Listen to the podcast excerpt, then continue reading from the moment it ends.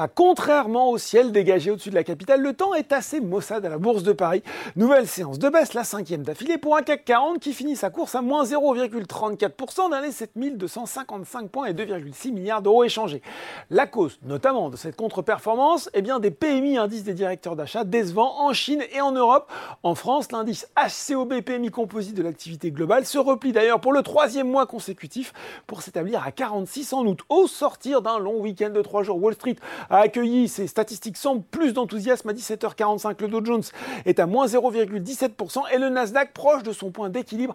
A noter tout de même la progression de près de 8% d'Airbnb qui va intégrer l'indice S&P 500. On regarde tout de suite les valeurs en progression. À Paris, eh bien, Alten termine en tête du SBF 120, sans doute un petit peu grâce à Stifel qui entame le suivi de la valeur avec une recommandation à acheter et un objectif de cours de 170 euros. Le Brent aussi, lui, continue de monter. Il est désormais au-dessus de 90 dollars le baril et ça fait encore les affaires de Technip Energy et de Total Energy.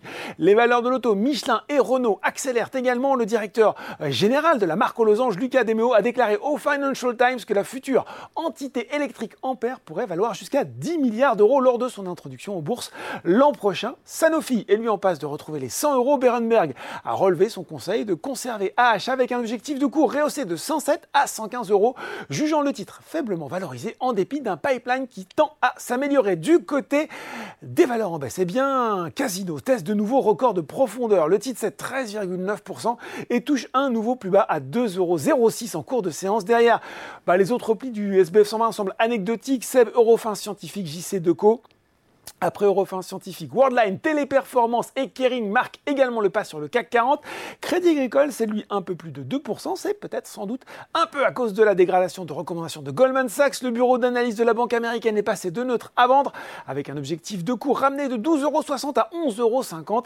Euh, une décision justifiée par une valorisation et une distribution aux actionnaires moins attrayante que ses pairs. Voilà, c'est tout pour ce soir. En attendant, n'oubliez pas, tout le reste de l'actu éco et finance est sur Boursorama.